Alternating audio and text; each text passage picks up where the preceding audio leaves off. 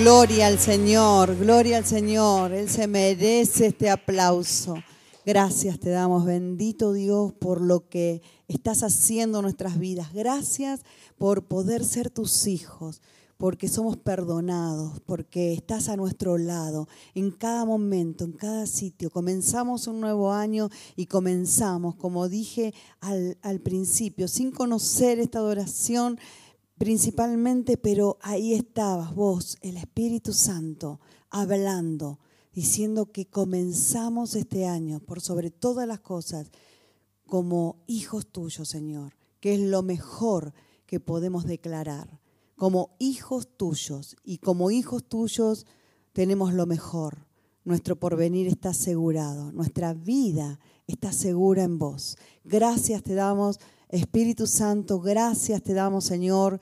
Y ahora nos disponemos a escuchar tu palabra, que sea tu espíritu el que esté hablando en este lugar y que se expanda por sobre todos los lugares, que llegue este mensaje. Amén y amén. Gloria a Dios.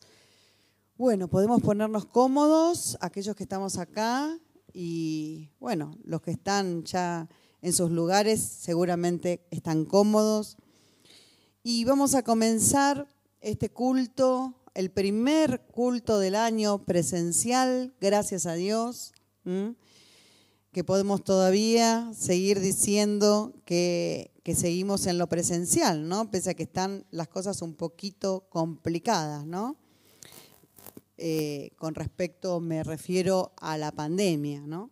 Pero más allá de eso, eh, vamos a confiar que el Señor nos va a guardar, vamos a confiar que el Señor va a tener cuidado de cada momento nuestro, vamos a confiar de que vamos a seguir adelante conforme a lo que Él disponga. Amén. Y no sé cuántos escucharon la palabra profética de los que están acá presentes. A ver. Bien. Algunos no pudieron levantar la mano, pero no importa porque como yo me imaginé que iba a pasar esto, entonces es como que el Señor me marcó ahí la palabra profética como comienzo del año. ¿Cómo comenzar un año sin tener presente la palabra que viene a nuestras vidas para comenzar a caminar este año nuevo, ¿no? La otra palabra, como les dije, las palabras anteriores no quedan atrás, sino que continúan, continuamos sabiendo, y de hecho eh, el apóstol nos remarca también acerca de la palabra del año pasado, eh, lo más, digamos, claro, lo más esencial, ¿no? Que es mantenernos en consagración, en santidad y en esos derechos de restitución que vienen sobre nuestra vida. ¿Por qué? Por estar en, consagración, por estar en santidad, buscando de Dios. Pero fíjense la palabra, como yo les venía marcando en ese último periodo del año, que el Señor venía repitiendo y repitiendo y repitiendo mucha palabra. Bueno, eh, ahora van a ver qué conexión tiene la palabra de este año con esa palabra que veníamos trabajando durante el último tiempo del 2021. Y la palabra profética, como les decía, arranca con una fuerza total. ¿sí? Es una palabra, bueno, como casi siempre, pero poderosísima. Ahora, este año la sentimos como, wow, ¿no? Que nos está dando un impulso a transitar un tiempo único. O sea, es algo que tenemos en nuestras manos que es maravilloso. La gran posibilidad de estar en, viviendo en este tiempo, que va a estar plagado de oportunidades. Pero como es habitual, esas oportunidades hay que alcanzarlas. Porque no es que vienen llovidas, que desciende del cielo y nosotros tomamos las oportunidades sino que esas oportunidades las tenemos que alcanzar. Amén. Y dice la palabra, comenzando, en el año 22 tendremos un crecimiento económico por encima de la media Y eso significa que tus oportunidades van a ser ilimitadas. En lo que te ocupas, en lo que estás haciendo, proyectos, finanzas, cualquier otro plan que estés en el que estés comprometido, va a ser ilimitado. Es ilimitado. Los países en desarrollo empujarán para recuperar un dinamismo que supere a los grandes, como nunca en la historia. Los pequeños países van a dar brega para tener un crecimiento superior a los grandes países emergentes del mundo que van a vivir esta experiencia que van a empujar para salir de la depresión financiera y económica que hemos vivido en el año 20 y que comenzó en recuperación en el año 21 con la frase de la nueva normalidad. Países en desarrollo. Sabemos que nosotros somos países en desarrollo, somos países emergentes. Colombia, de donde eh, está eh, nuestro eh, apóstol y misionero, él es brasilero, pero el Señor lo envió como misionero a Colombia. Son países emergentes. Y habla justamente que estos pequeños países van a dar lucha, van a dar brega para tener un crecimiento superior a los grandes. No quiere decir que vamos a ser más que los grandes, ¿eh? sino está hablando de un crecimiento. Eso quiere decir que vamos a superar, o sea, vamos a dar lucha para llegar a superar el crecimiento que tienen los países grandes. Nosotros, países emergentes del mundo, que van a vivir esta experiencia, que van a empujar para salir de la depresión financiera y económica de la cual conocemos, ¿no? Conocemos, y más en la Argentina, que se conoce muy bien acerca de las depresiones económicas. Pero esto a la vez viene con los desafíos. Y hay muchos que recibieron un mensaje para estos días eh, de mi parte que el Señor me puso en el corazón y yo no había escuchado la palabra profética, porque el viernes a la noche, como me imagino que muchos, quizá no, yo no la pude recibir, estábamos en familia también, Así que era todo bastante complicado, la internet en esa parte estaba un poco complicada también, así que dije, no, después más tranquila, cuando termina no se distraigan, porque simplemente llega un hermano y se, ubica y nada más. Entonces, como les estaba diciendo, eh, esta palabra que el Señor me habló, me habló de desafíos, me habló de un camino hacia la meta me habló de muchas cosas que están acá en esta palabra, ¿no? Y, eso es lo que a uno a veces lo, impacta, decir, Señor, qué impresionante, ¿no? Lo que es la conexión con el Espíritu Santo. Cómo habla el Señor en diferentes momentos, con diferentes personas, pero dice lo mismo, la misma esencia. Y dice que esto a la vez viene con los desafíos, si la persona no tiene un ADN espiritualmente fuerte, no va a poder acompañar la ola de crecimiento. Y acá tenemos la presentación, ¿no? Observa tu ADN espiritual, es el mensaje de hoy. Observa, ¿por qué? Porque Dios está haciendo una advertencia. Dios dice que si la persona no tiene, o sea, si vos, si vos si cada uno de los que estamos acá, si vos que estás del otro lado, no tenés un ADN espiritual fuerte, no vas a poder acompañar la ola de crecimiento. Ahora, ¿qué es el ADN? ¿Cuántos me pueden decir qué es el ADN? bueno, no importa, yo se los voy a, a simplificar, porque todos más o menos tenemos una idea de lo que es el ADN. Pero de ahí como para decirlo con nuestras palabras ya la cosa cambia.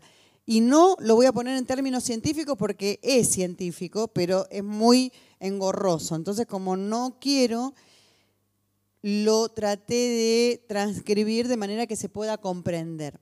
El ADN, o también se llama ácido desoxi, por eso dexoxi es la, la sigla D, ácido de A, D, ribonucleico, nucleico el AN, ¿sí?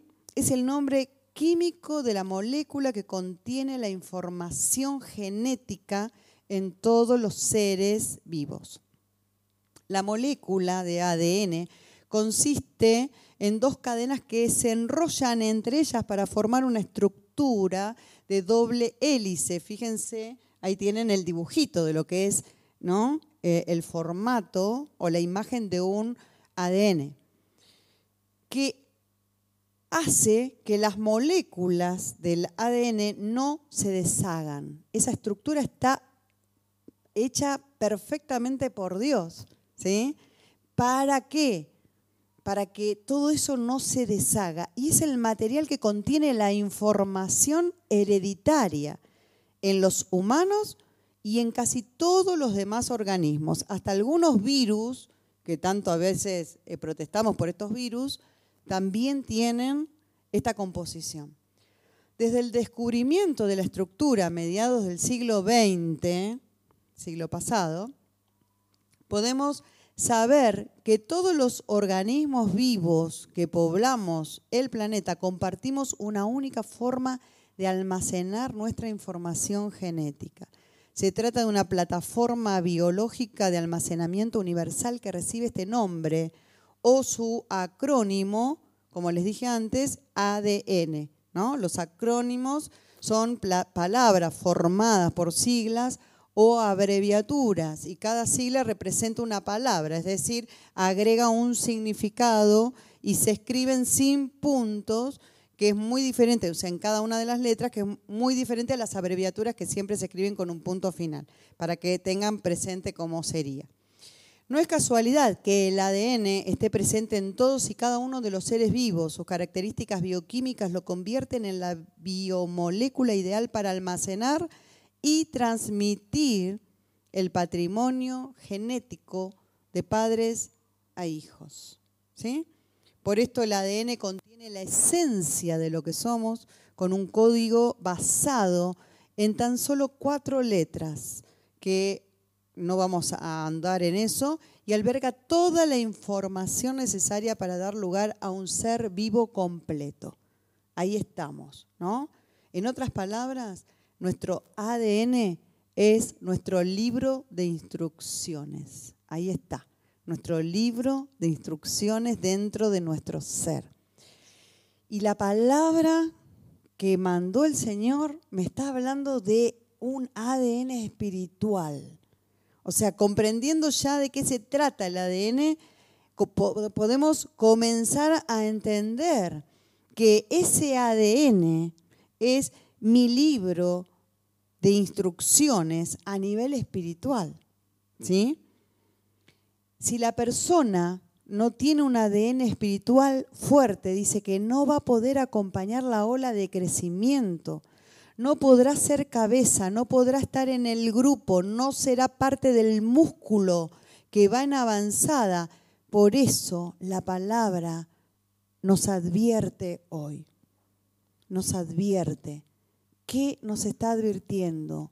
De comenzar a tener una esencia dentro nuestro, una información espiritual poderosa, fuerte, que produzca en nosotros esa fortaleza a nivel espiritual. Porque dice que si tu ADN espiritual es fuerte, serás cabeza y no cola. Serás el primero y no el último. Estarás encima solamente y nunca debajo. ¿Les gusta esta palabra? Amén, ¿no? Entonces la vamos a completar, porque esto está en Deuteronomio 28 del 12 al 14.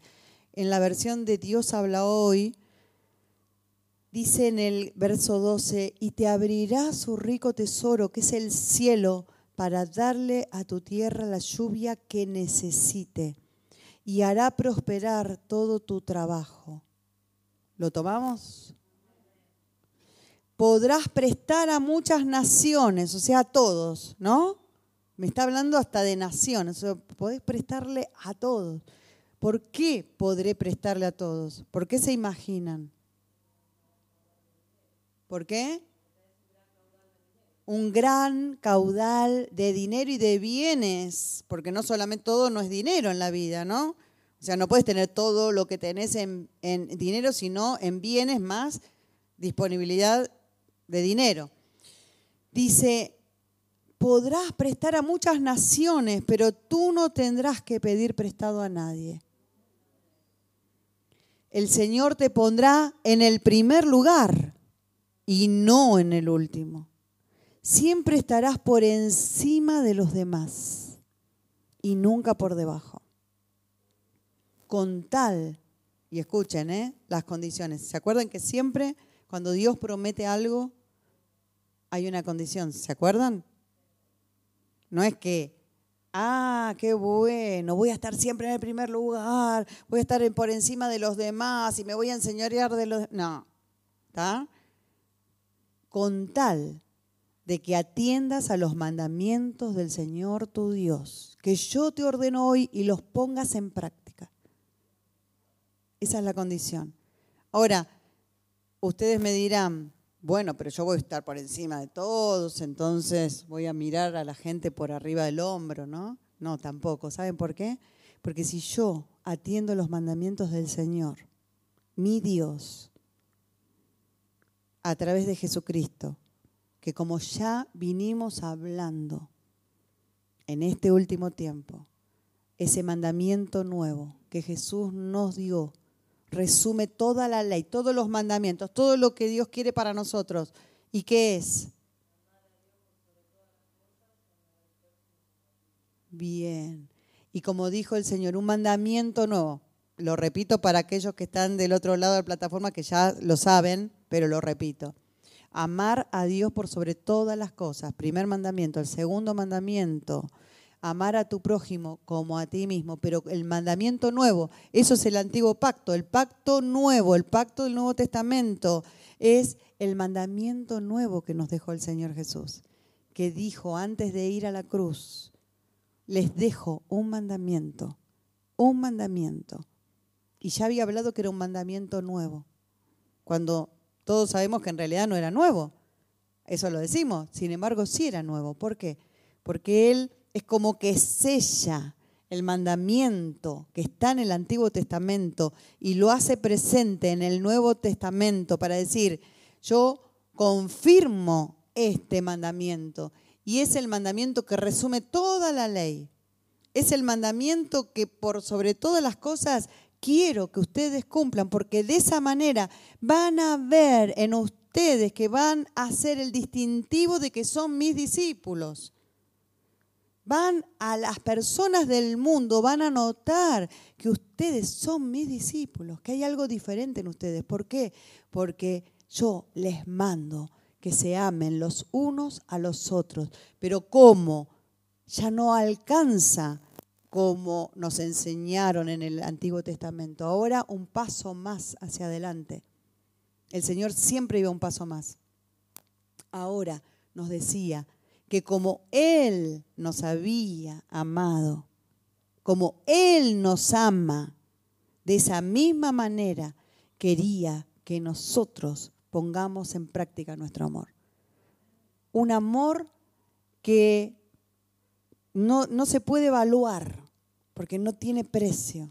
Un valor que derramó su sangre siendo justo, no teniendo pecado, no teniendo que ser condenado. Él fue condenado por causa de cada uno de nosotros.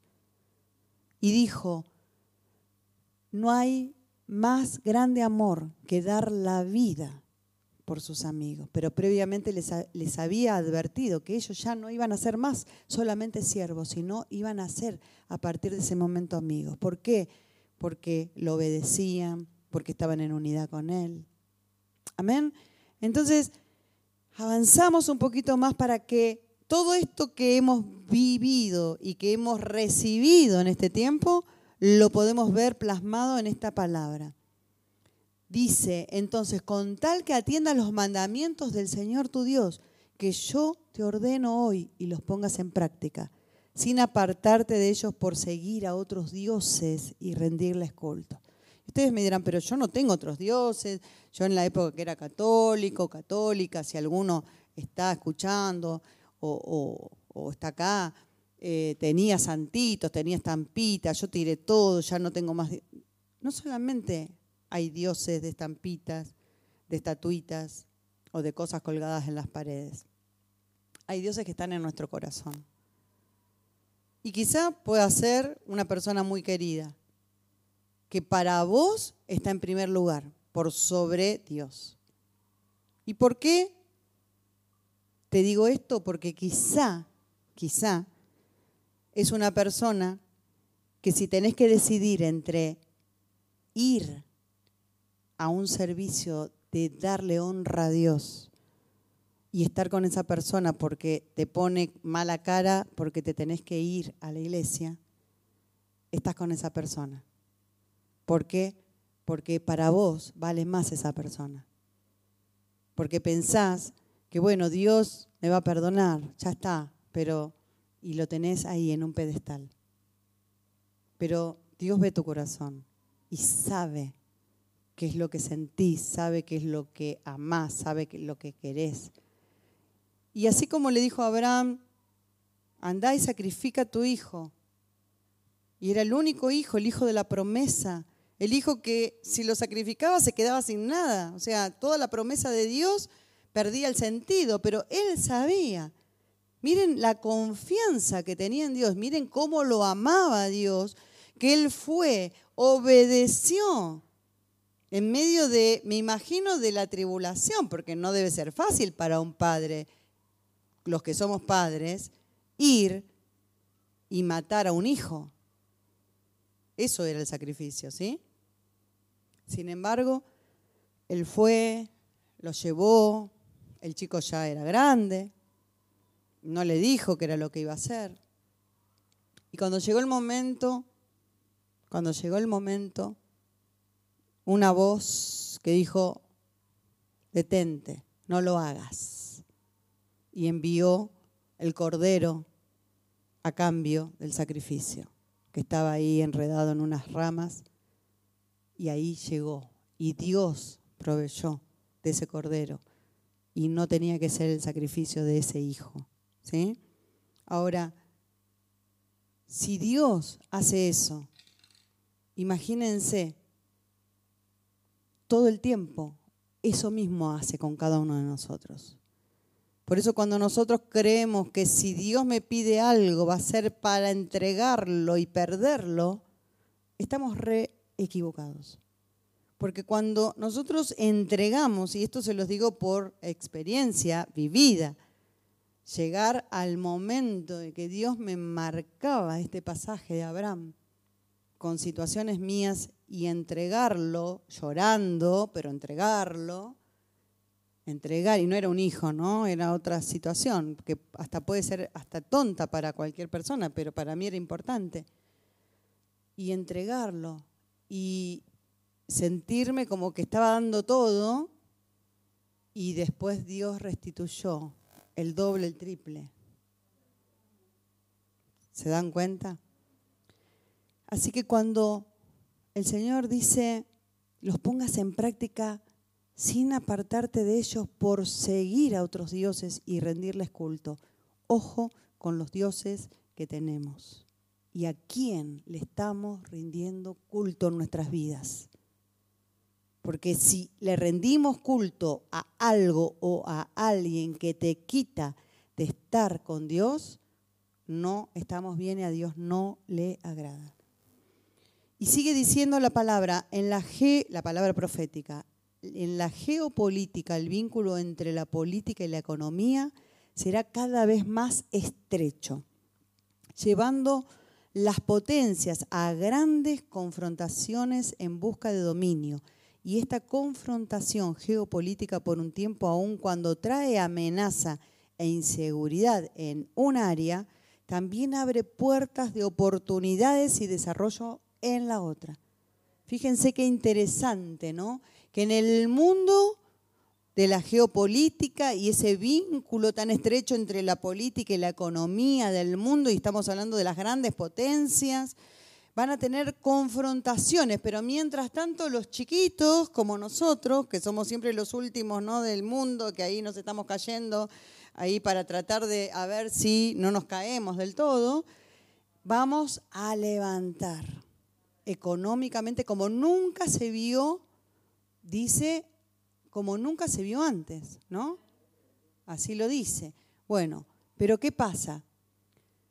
Dice que aun cuando este tiempo de confrontación de los grandes trae amenazas e inseguridad en el mundo, estamos hablando, pues la geopolítica a nivel mundial, también abre puertas de oportunidades y desarrollo en las otras. Y ahí en, ese, en esas puertas que se abren de oportunidades. Ahí debemos estar los hijos de Dios. Si tu ADN es fuerte, no quedarás atrapado en lo negativo de la geopolítica, sino que la plataforma que creaste al tocar el punto de inflexión te va a ser una columna de hierro, un muro de bronce. Vas a subir, vas a ascender y no descender. Ahora, ¿Qué es el punto de inflexión en la vida? Porque habla del punto de inflexión. Dice, sino que la plataforma que creaste a tocar, al tocar el punto de inflexión, ¿sí? Los puntos de inflexión, yo me vengo con todo porque ya me imagino, los puntos de inflexión, porque si no decimos amén, amén, amén, y, y entendemos más o menos por arriba, es como dice la palabra ¿no? Como ver un espejo, después irnos y nos olvidamos de todo.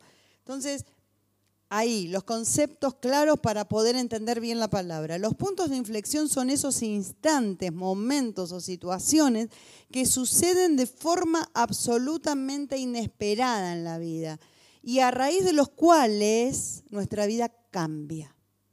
Ese es el punto de inflexión. Y nada vuelve a ser como antes.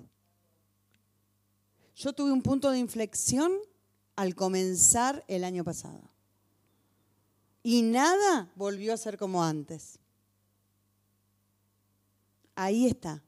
Ahora, esa plataforma que creaste cuando tocaste ese punto de inflexión, te va a ser de columna de hierro,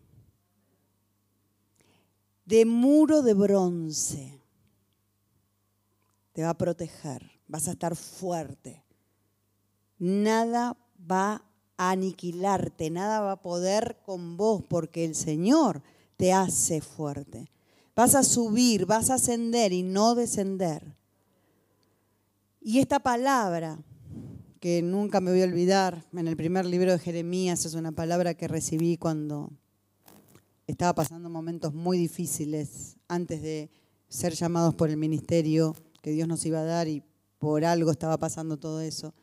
Eran pruebas para ver si podíamos pasar el horno, ¿no? Y el Señor me habló a través de esta palabra y en Jeremías 1, del 17 al 19, está concentrada esta palabra que le dice el Señor a Jeremías, pero tú Jeremías prepárate como para una batalla. Fíjense que no dice para una batalla, dice cómo para una batalla. ¿Por qué? Porque la situación va a ser de guerra, pero no va a ser una batalla real. ¿Cómo para una batalla? Ve y diles todo lo que yo ordene. Lo que Dios nos diga, eso debemos hacer. Pero cuando Dios nos habla, no cuando nosotros queremos. No les tengas miedo, de modo que así yo no tenga que atemorizarte ante ellos. Miren qué palabra, ¿eh? Hoy te he puesto como ciudad amurallada, como columna de hierro, como pared de bronce, muro de bronce. Es para que te enfrentes a todo el país. Cuando habla del país, habla de todas las personas, todas las gentes, a todos los reyes de Judá, a todos sus príncipes, a sus sacerdotes y a todos sus habitantes. Te da potestad por sobre toda autoridad. Cuando Dios te dé la palabra y te diga, Ve, anda y diles, hacelo. Ellos, no les gustará la palabra, pelearán contra ti, pero no podrán derrotarte porque yo estaré contigo para sacarte de apuros. Es la decisión del Señor. Y sigue la palabra profética, sigue la palabra profética y dice, presta atención. Y yo esta parte la voy a pasar muy rápidamente porque no quiero, eh, digamos, profundizar en esto. ¿sí? Más bien me estoy concentrando en la palabra que nos va a regir a nosotros como iglesia y no tanto en lo que quizá lo vamos a ver un poquito más adelante en forma más profunda. Preste atención, dice el apóstol. En la entrada de la tercera década del siglo XXI en la cual estamos, aparece el cumplimiento profético del capítulo 13 de Apocalipsis. Aparece la entrada de la ONU, la entrada de la estatua de la bestia, es la entrada del anticristo queriendo posicionarse para tener dominio mundial. Entonces, la iglesia va a caminar en este tiempo, pero no va a caminar como un organismo asustado, amedrentado, no, porque la iglesia sabe que Satanás está vencido. Es más, el tiempo de la confrontación será completo porque nadie puede resistir la bestia. No existe ejército, no existe coalición de gobierno, no existe marina aeronáutica que pueda ir contra ella. La única que está contra ella y la puede detener se llama iglesia y el Espíritu Santo que está en la iglesia. Por eso los creyentes con ADN fortalecido son más que vencedores. Y concluye la palabra diciendo, el Espíritu Santo te llama a continuar, consagrando tu vida nuevamente, buscando la santidad y la restitución. Creímos que ya se terminaba.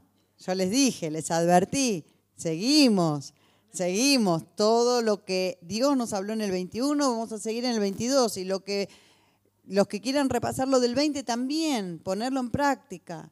Y lo anterior y lo que quieran, porque todo se pone en práctica. No es para eh, archivar una palabra y no tenerla más en cuenta, no. El Espíritu Santo te llama a continuar consagrando tu vida, buscando la santidad y la restitución. La restitución por justamente buscar la santidad y por consagrar tu vida. Y el Espíritu Santo te dice a la iglesia de Filadelfia, escribe al ángel de la iglesia de Filadelfia, esto dice el santo, el verdadero, el que tiene la llave de David, el que abre y nadie puede cerrar, el que cierra y nadie puede abrir. Conozco tus obras. Mira que delante de ti he dejado abierta una puerta que nadie puede cerrar. Ya sé que tus fuerzas son pocas, pero has obedecido mi palabra y no has renegado de mi nombre. Voy a hacer que los de la sinagoga de Satanás que dicen ser judíos, pero que en realidad mienten, vayan y se postren a tus pies y reconozcan que yo te he amado, ya que has guardado mi mandato de ser constante. Yo por mi parte te guardaré de la hora de la tentación que vendrá sobre el mundo entero para poner a prueba a los que viven en la tierra. Vengo pronto, férrate a lo que tienes, para que nadie te quite la corona. Al que salga vencedor lo haré columna del templo de mi Dios, y ya no saldrá jamás de allí. Sobre él grabaré el nombre de mi Dios y el nombre de la nueva Jerusalén, ciudad de mi Dios, la que baja del cielo de parte de mi Dios. Y también grabaré sobre él mi nuevo nombre. El que tenga oídos, que oiga lo que el Espíritu dice a las iglesias.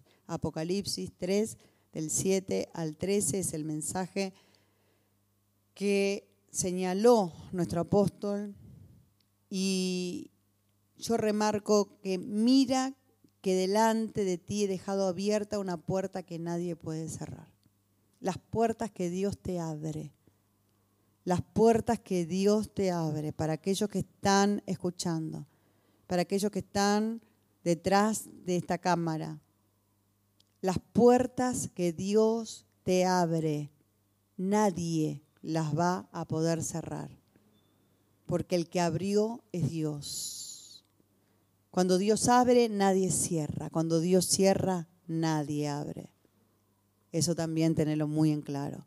Si Dios cierra una puerta, no va a haber absolutamente nada, ni nadie que pueda hacer absolutamente nada, porque esa puerta no se va a abrir. ¿Mm? Vas a intentar, vas a tocar lo que quieras, pero esa puerta no se abre. Pero cuando Dios te abre la puerta, ahí estás, ingresando en el año 22, ingresando en esas puertas que se abren, en ese camino. Vas rumbo a ese lugar donde la puerta que te abrió Dios, nadie la va a cerrar. Y te dice, ya sé que tus fuerzas son pocas, quizás estás sintiéndote por momentos que estás tomando un desafío enorme, que lo que viene es poderoso y que quizás te sentís con pocas fuerzas, pero el Señor te dice, has obedecido mi palabra y no has renegado de mi nombre. Así que por eso yo voy a estar con vos. Y continuamos un poquito más. Fíjense que dice acerca de la obediencia. Esta palabra habla, ¿no? Esta palabra habla, el que salga vencedor lo haré columna del templo de mi Dios, ¿no? Esa columna, esa columna Imagínense, columna del templo de mi Dios. Y no saldrá jamás de allí. O sea, esa columna más que de hierro, ¿no? Ya es como poderosísimo en el templo de Dios, el que salga vencedor. Dice, y recalco nuevamente, ya sé que tus fuerzas son pocas, pero has obedecido mi palabra. Y nuevamente viene la palabra de la obediencia. Y si recordamos un poquito, hace unas semanas atrás, hemos trabajado con este texto que el Señor nos dio, primera de Juan, capítulo 2, verso del 3 al 6, que dice, si obedecemos los mandamientos de Dios, podemos estar seguros de que hemos llegado a conocerlo. Pero si alguno dice yo lo conozco y no obedece sus mandamientos, es un mentiroso y no hay verdad en él. En cambio, si uno obedece su palabra, en él se ha perfeccionado verdaderamente el amor de Dios. Nuevamente, la conexión de la obediencia a los mandamientos de Dios, del amor de Dios. Y de ese modo sabemos que estamos unidos a Él. ¿Se acuerdan? Y de la unidad. La obediencia que trae unidad y trae amor. El que dice que está unido a Dios debe vivir como vivió Jesucristo. Estamos cruzando, sigue la palabra profética, del año 21 al 22 y cruzando sobre la palabra que acabamos de recibir, que viene directamente de Jesucristo, decimos, soy uno con Dios. Estoy de acuerdo con su visión en todo. Y yo les digo, permanezcan en mí y yo en ustedes, dice el Señor. Soy uno con Dios, la unidad. Permanecer en Jesús. Estoy de acuerdo con la visión de Dios en todo. No, no me meto a decir, no, pero es esta parte a mí no, porque no me parece, no, estoy de acuerdo con la visión que Dios me da en todo. No tengo peros. Vivo en plenitud de obediencia. Y la palabra sigue diciendo, si obedecen mis mandamientos, permanecerán en mi amor, así como yo he obedecido los mandamientos de mi Padre y permanezco en su amor. La obediencia. Nací para ganar. Jamás aceptaré la pérdida. Hoy nada ni nadie me robará la visión. Yo estoy, no sé si se están dando cuenta, ¿no? Pero por las dudas les aclaro, para aquellos que no escucharon la palabra profética, cuando les digo, nací para ganar, jamás aceptaré la pérdida, hoy nada ni nadie me robará la visión, estoy citando la palabra profética. Y la acoplo con la palabra que hemos trabajado en este último tiempo. Y en Romanos 8, 37 al 39 dice, pero en todo esto salimos más que vencedores, vencedores por medio de aquel que nos amó. Estoy convencido de que nada podrá separarnos del amor de Dios, ni la muerte, ni la vida, ni los ángeles, ni los poderes y fuerzas espirituales, ni lo presente, ni lo futuro, ni lo más alto, ni lo más profundo, ni ninguna otra de las cosas creadas por Dios. Nada podrá separarnos del amor que Dios nos ha mostrado en Cristo Jesús nuestro Señor. Nací para ganar. Jamás aceptaré la pérdida. Nada ni nadie me robará la visión. Sigue citando la palabra profética. Veo con los ojos del Espíritu lo que Dios preparó para mí. En la palabra de Dios, en Efesios 2, capítulo 2, verso 10, dice, pues es Dios quien nos ha hecho. Él nos ha creado en Cristo Jesús para que hagamos buenas obras, siguiendo el camino que Él nos había preparado de antemano. ¿Se acuerdan?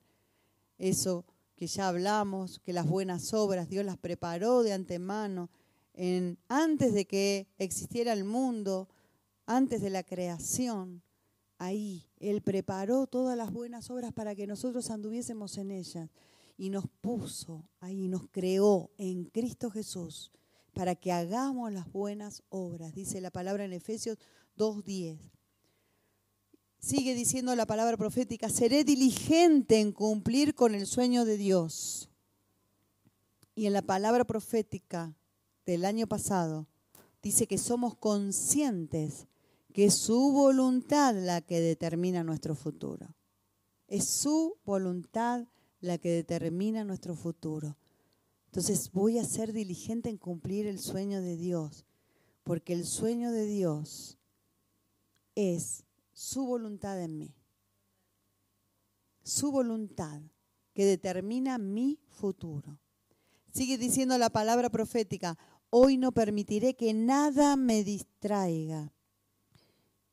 Y en Primera de Corintios 7:35 Dice, les digo esto no para ponerles restricciones, sino en bien de ustedes y para que vivan de una manera digna, sirviendo al Señor sin distracciones. Sigue diciendo la palabra profética, viviré cada día conectado a la luz de la revelación. Y el Señor diciendo, en la parábola que tanto conocemos, el que permanece en mí, yo en él, éste lleva mucho fruto. Mi corazón está inundado del amor de Dios y tengo el carácter de Cristo para no despreciar las bendiciones, las honraré. Cada una de estas palabras están para que sigamos, vamos a seguir trabajando durante todo el año por lo menos este primer tiempo vamos a trabajar con cada una de estas palabras, ¿no? Pero hoy las vamos viendo como eh, muy, digamos, eh, superficialmente para tener toda la visión de la palabra profética, ¿sí? Mi corazón está inundado del amor de Dios y tengo el carácter de Cristo para no despreciar las bendiciones. Las honraré, honraré cada una de las bendiciones que Dios nos envía, que Dios nos regala. Y dice también en la parábola que conocemos muy bien, ya en el verso 9 dice, así como el Padre me ha amado, así también yo los he amado a ustedes, permanezcan en mi amor. Mi corazón está inundado del amor de Dios. Permanezcan en mi amor. Me moveré en plenitud y obediencia, escuchando la voz del Espíritu y obedeciendo. Y el Señor dice, ustedes son mis amigos si hacen lo que yo les mando. De nuevo, la obediencia. Movernos en plenitud y movernos en obediencia, escuchando la voz del Espíritu y obedeciendo. Nada me distraerá porque la hora de mi posesión ha llegado. Creemos que la hora de nuestra posesión, de tomar el lugar que Dios nos viene hablando, llegó. ¿Creemos que con este año llegó ese tiempo? Amén. ¿Lo creemos realmente?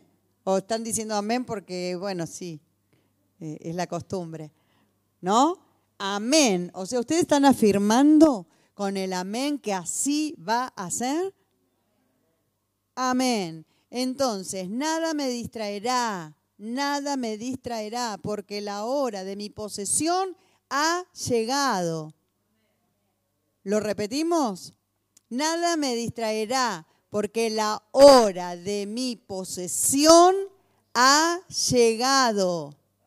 Amén. Porque yo sé muy bien los planes que tengo para ustedes, afirma el Señor. Esto está en Jeremías también 29, 11. Dice, planes de bien, planes de bienestar y no de calamidad, no planes de mal, a fin de darles un futuro y una esperanza. Mi vida, sigue diciendo la palabra profética, está bajo un pacto de promesas, por lo tanto no me dejaré engañar. Y el nuevo pacto, ese nuevo pacto que hemos hablado y que hablamos cada vez que tomamos en esta mesa de, ese pacto, esa celebración de Santa Cena, ese nuevo pacto que se basa en el sacrificio de Cristo y que garantiza la bendición eterna, ¿no? Bajo el pacto de Abraham. Ahí está el nuevo pacto que el Señor hizo con el derramamiento de su sangre, que gracias a ese nuevo pacto mi vida está bajo un pacto de promesas. Todas las promesas que Dios habló a mi vida, todas las promesas que yo recibí, las creí y que todavía no las tomé, pero que ya están, ya están preparadas, en la eternidad están preparadas. Simplemente hay que recibirlas, caminar en función a esa promesa y tomarlas y ponerla sobre nuestras vidas. Por lo tanto dice, no me dejaré engañar, aunque venga el enemigo a decirme, no, eso no es para vos, o escuchaste cualquier cosa, eh, eh, te pareció que Dios te habló, pero Dios no te habló nada. Cuando venga el enemigo a querer engañarte para que no tomes las promesas que Dios te dio, rechazalo, échalo fuera, no le creas y decile, no me voy a dejar engañar, porque a mí Dios me está advirtiendo que mi vida está bajo un pacto de promesas, por lo tanto no me voy a dejar engañar en el nombre de Jesús. Cumpliré la palabra, todo lo que dijo Dios de mí fluirá con poder y gloria. También, ¿lo creemos?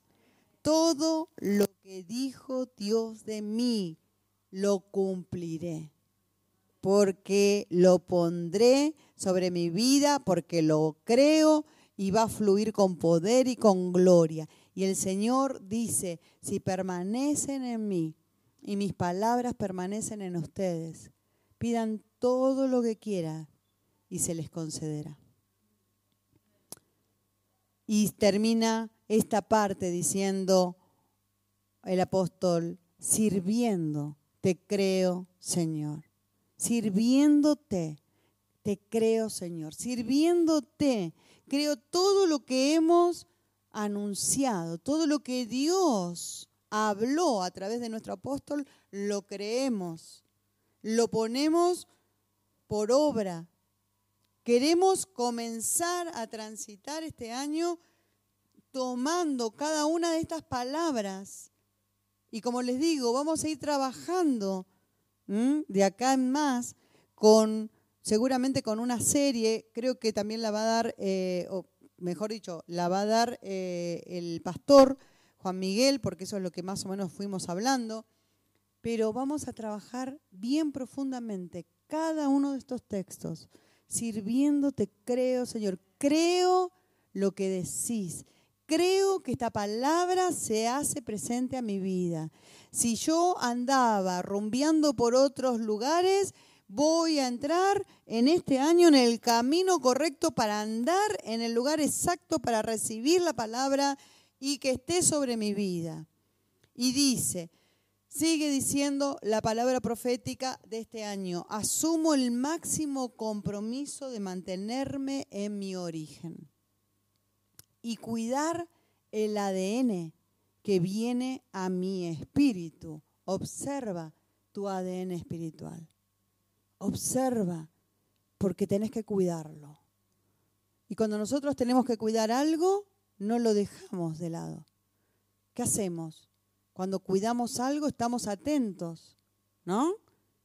¿Vieron las personas que se olvidan todo, que se olvidan el celular, se olvidan la, billetera, se olvidan los portadocumentos?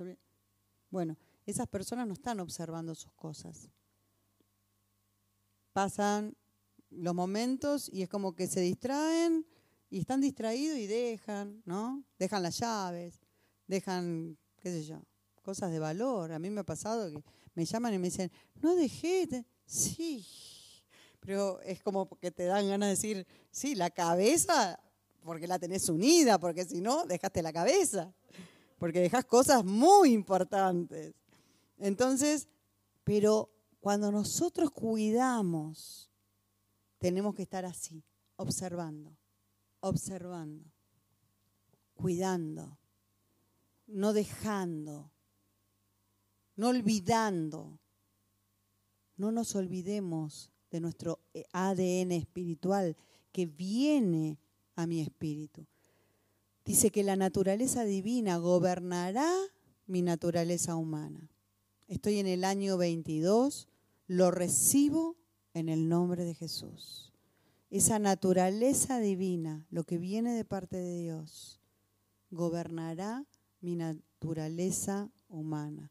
Esta naturaleza que muchas veces está tan equivocada, ¿no? Y que anda ahí medio de los tumbos, pero la naturaleza divina va a venir sobre mi naturaleza humana. Año 22, eres mío. Sigue diciendo la palabra. Eres mi futuro. Y mi futuro ya está conquistado, ya está creado. Y al justo le irá bien. Y comerá del fruto de sus manos. Año 22. Tengo dominio, poder y autoridad sobre las circunstancias. No quiere decir que, a ver, vino el año 22 y por ser justos, por, eh, por ser obedientes a Dios, por eh, va, a andar todo sobre rieles. No está diciendo eso, ¿eh? Fíjense que dice, tengo dominio. ¿Qué es tener dominio? Un control ¿Y cuándo tenemos que tener control? Por lo general cuando las cosas se empiezan a descontrolar. Tengo dominio cuando las cosas no están siendo dominadas o es difícil dominarlas. Pero la palabra me dice, año 22, tengo dominio. Porque aún en medio de circunstancias que no se pueden dominar, Dios te va a dar el dominio. Tengo el poder y tengo la autoridad sobre las circunstancias. ¿Qué circunstancias? ¿Lindas, hermosas? O si me habla de poder y autoridad, me está hablando de circunstancias que quizás sean complicadas. Los retos, los retos, los desafíos, en el nombre de Jesús, los voy a pasar. Porque tenemos el poder en el nombre de Jesús. Dice, soy fuerte y no débil. Estoy arriba y no abajo. Mi camino es subiendo y es expandiéndome, es haciendo misiones y llegar a lo más alto, a lo más grande y a lo más extenso que Dios tenga para mí en Cristo Jesús. Fíjense, mi camino es subiendo. Y uno dice, ya piensa en su familia, en su casa, ¿no? Está expandiéndome, wow, me voy a expandir en todo lo que voy a hacer. Pero ahí viene el componente también. No nos olvidemos que todo esto es en función de la obra del Señor. Porque muchas veces queremos solamente para nosotros, para nosotros, para nosotros, para nosotros, y nos olvidamos que el Señor quiere bendecirnos, pero para que bendigamos a otro. ¿Sí? Entonces, es haciendo misiones. ¿Y qué es hacer misiones? Ir y predicar el Evangelio a toda criatura. ¿Hace falta irme del país? No. ¿Hace falta irme a otra provincia? No. ¿Hace falta irme a otra ciudad? La verdad que no. Hasta hoy se puede hacer misiones por internet, miren lo que les digo. ¿Saben la cantidad de veces que mando mensajes y chat con personas que estamos hablando de cualquier cosa y terminamos hablando de Dios y termino aprovechando a darles el mensaje? O sea, no con cualquiera, ¿no? Son las personas que el Señor me va marcando. Y ahí está. Hay personas que a lo mejor están en otros países, como México, que me ha pasado hace poco. Un amigo de, uno de mis hijos de, la infancia, que está pasando un problema bastante serio y, está como destruido. Y bueno, y ahí está, la, predicar la palabra de Dios, misiones, en México, pero desde Argentina, desde Bariloche, ni siquiera de Buenos Aires. Consagro mi casa, mi familia, consagro mis finanzas, consagro mi economía. En el año 22 estaré más tiempo en la casa de Dios. Fíjense, qué importancia le da Dios a su casa. Comenzamos con esta adoración, hablando que en la casa de Dios tenemos un lugar. Y yo decía, Señor, qué impresionante, porque yo ni sabía qué tema y con qué tema íbamos a arrancar. Por más que me lo ponga, me ponen los títulos y la verdad que ni me acuerdo nada. No me acuerdo ni la letra, no me acuerdo la tonada, no me acuerdo nada. Pero ahí, en medio de la letra y en tu casa, Dios, hay lugar para mí. Ahí. Y estaré más tiempo en la casa de Dios. Estaré más tiempo en la oración participaré de los devocionales, de las alboradas, le llaman alboradas en Colombia, a las madrugadas que nosotros hacemos en oración y que las intercesiones que se hacen a la mañana bien tempranito y que no todo el mundo está. Y pese que es por internet, pero no hay muchos, ¿eh? Estaré más tiempo en la casa de Dios. Estaré más tiempo en la oración Estaré más tiempo en los devocionales, en las alboradas, en los ayunos, las vigilias si hacemos, no hemos hecho, pero quizá este año Dios disponga eso. En Cristo Jesús, amén. Gracias te damos, Señor, en este tiempo y te pedimos que esta palabra siga trabajando en cada uno de nosotros, que podamos comprender Dios santo y bueno, ¿qué es lo que nos querés hablar? ¿Qué es lo que nos querés advertir? ¿Qué nos querés enseñar? Seguir enseñando. Por sobre todo nos queda muy claro que tu palabra, que ha estado constantemente en los últimos meses del 21, continúa en armonía con este 22, pero se expande, se extiende, se agranda Vamos por más, en un camino glorioso. Y yo te doy gracias, Señor, por esto. Te doy gracias por tu Espíritu Santo, por estar todo el tiempo hablándonos, asistiéndonos, ayudándonos. Gracias, Espíritu Santo, por estar en nuestras vidas. Gracias por tu obra tan amorosa. Gracias, Señor, porque estás presente acá y en cada casa donde están mis hermanos. Y ahora, Señor, nos disponemos también a tomar un tiempo de ese tiempo tan especial, ese tiempo que no es solamente para recibir, sino es, es ese tiempo para darte.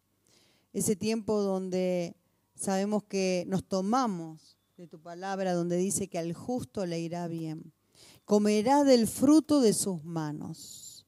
Comeremos del fruto de nuestras manos, Señor, sabiendo que nuestro camino es subiendo, es expandiéndonos. Y que, Señor, nuestra casa consagrada, nuestra casa, nuestra familia consagrada a ti, también en función de esa consagración, consagramos nuestras finanzas en esta hora. Consagramos nuestras economías en esta hora.